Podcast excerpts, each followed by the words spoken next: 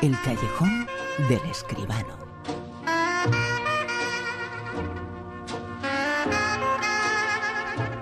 Por supuesto, la actualidad del séptimo arte con José Manuel Escribano. Muy buenas, ¿qué tal?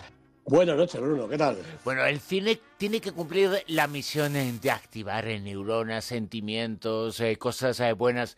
Y qué mejor que esta película, que es española, para hacerlo campeones, eh, protagonizada, entre otros, por discapacitados mentales, ¿no?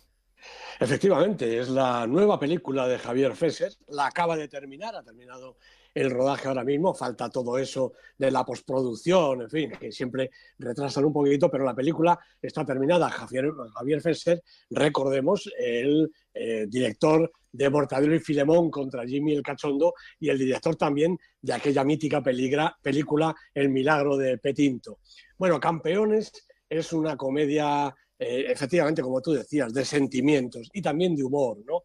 Eh, también yo creo que algo de surrealismo, ¿no? No sé si el surrealismo de Mortadelo o el de Petinto, pero por ahí va un poquito la cosa. El protagonista, el protagonista, digamos, eh, absoluto, es Javier Gutiérrez. Él es Marco, un entrenador profesional de baloncesto que tiene, en medio de una serie de problemas personales, pues se ve el hombre entrenando a un equipo compuesto por personas con discapacidad eh, intelectual, como decías, lo que comienza siendo un castigo por una fechoría que ha hecho y que no vamos a revelar, pues acaba convirtiendo en una lección de vida. El equipo de Javier Gutiérrez, y me vais a permitir que los cuente enteros, porque estas personas yo creo que merecen todo el respeto y todo el apoyo que se les pueda dar, son Sergio Olmo, Julio Fernández, Jesús Lago, Jesús Vidal, José de Luna, Fran Fuentes, Gloria Ramos, Alberto Nieto Fernández, Roberto Chinchilla y Estefan López. Ninguno es un actor ni una actriz de Goya, son eh, actores y actrices totalmente aficionados que se prestan a este juego de esta película impresionante. Con ellos están, sí, algunos profesionales, Atenea Mata, Juan Margallo, Luisa Gabasa y Daniel eh, Freire. Dice Javier Gutiérrez que Campeones aborda el fascinante mundo de las personas con discapacidad intelectual con la misma sinceridad y naturalidad con la que ellos afrontan sus vidas. Su falta de prejuicios para cualquier asunto y su envidiable afición por hacer y decir las cosas tal como las sientan y tal como las ven, permiten a estos protagonistas pasar una aventura que yo creo que es irremediablemente divertida y también, desde el punto de vista humano, deliciosa.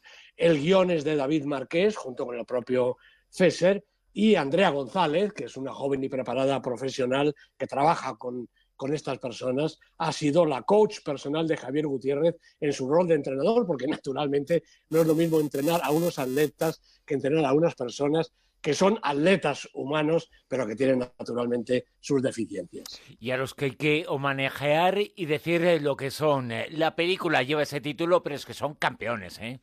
Absolutamente. Yo te puedo decir que he visto las primeras imágenes y desde luego es una delicia ver a estas personas actuar, si es que se puede decir actuar lo que están haciendo, porque yo creo que lo que hacen es lo que les sale de dentro en cualquier momento. ¿no? Esa es la dificultad de la película, pero eso también es la grandeza de esta historia. Y la grandeza del cine es, entre otras cosas, no dejar indiferente, provocar que el espectador se mueva de su butaca.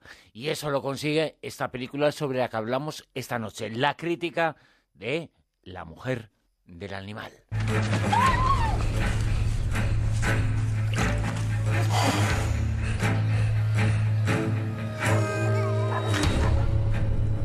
Usted que yo no me puedo ir de acá. Yo rezo por usted porque te vaya bien. Una película tremenda, José Manuel, ¿eh? Absolutamente tremenda, Bruno. La ha dirigido Víctor Gaviria y los protagonistas no profesionales son Natalia Polo, Tito Alexander Gómez y Jesús Vázquez. Bueno, el colombiano Víctor Gaviria eh, hay que recordar que alcanzó el reconocimiento mundial en el año 98 con La Vendedora de Rosas. Luego dirigió Sumas y Restas y ahora, tras 12 años nada menos de silencio, vuelve a la pantalla con este durísimo drama rural que narra la historia de Amparo, una joven estudiante de Medellín. Un día, eh, para su desgracia, Amparo se escapa del internado en el que estaba recogida para ir a refugiarse en casa de su hermana, que vive sin demasiados recursos en un barrio marginal de allí de, Medellín. Bueno, allí conoce a Libardo y muy poco después empieza su cruel calvario, porque Libardo la rapta, una especie de matrimonio, por decirlo de alguna manera, se la lleva con su familia y la somete a, todo tipo de vejaciones sexuales, físicas y mentales, y la hace vivir en un clima insoportable de violencia que puede llegar incluso al asesinato, como vemos en la pantalla, y que parece no tener fin. La cámara de Víctor Gaviria se muestra absolutamente explícita relatando estos hechos de tal manera que llega a ser abrumadora para el espectador. Cabría preguntarse si es necesario tanto realismo, pero no cabe más que responderse afirmativamente. Lo que se cuenta es una historia verdadera, apenas ficcionada, desde luego magníficamente interpretada por esos actores no profesionales, como es habitual en el cine del colombiano, y además, Bruno, es parecida a tantos y tantos casos que suceden cada día en todo el mundo y también en nuestro propio vecindario. Cuanto más se vea y se rechace al animal, a todos estos animales de dos patas, pues mucho mejor. Víctor Gaviria ganó el galardón al mejor director en el pasado Festival de Málaga. Yo creo que es un premio muy merecido por esa intensidad, esa emoción y la verdad de las que ha sabido dotar a su película, que es sobre todo una cruda y violenta denuncia de la violencia machista y que parte, como decía, de la ficción para convertirse en un documento real tan doloroso como valiente y necesario. La mujer del animal, en la crítica esta noche en el callejón con José Manuel Esquivano. Un José Manuel Esquivano que es responsable de esa web, de ese periódico digital en el super10.com. Lo pueden encontrar todos nuestros oyentes, que está a punto, dentro de muy poquito, de llegar a las mil ediciones. Nada más y nada menos con esa lista de éxitos eh, en el cine, lista de éxitos que cada fin de semana recuperamos eh, y damos eh, buena cuenta de ella, diciendo cuáles son las 10 primeras películas en esta lista, la más esperada. En el puesto número 10. Una película de animación dirigida por David Sonnen, Capitán Calzoncillos, la historia de dos chavales y el director del instituto. Yo he conocido a algún director del instituto, Bruno, y todos son parecidos. puesto número 9. Déjame salir, la película de terror de Jordan Peele con Daniel Kaluuya, Alison Williams, cuatro semanas en la lista, bajando un poquito. En el 8. Bueno, mantiene la posición Los Piratas del Caribe, la venganza de Salazar, la película de Spen Sandberg y Joachim Ronin con Johnny Depp y Javier Bardem de protagonistas. 7. También repite en su quinta semana, repite posición Alien Covenant, la película de Ridley Scott. En el 6. Película de la semana, estreno en el Super 10, La momia, naturalmente, no puede ser de otra manera porque es la peli que todo el mundo ha ido a ver. Y eso que estas historias de la momia las hemos visto ya muchísimas veces. Alex Kurman es el director, Tom Cruise el protagonista. En el puesto número 5, en el Ecuador de la lista. Pues recuperamos a Z, la ciudad prohibida, la película de James Gray, que había caído de la lista, pero vuelve a entrar después de cuatro semanas en el Super 10.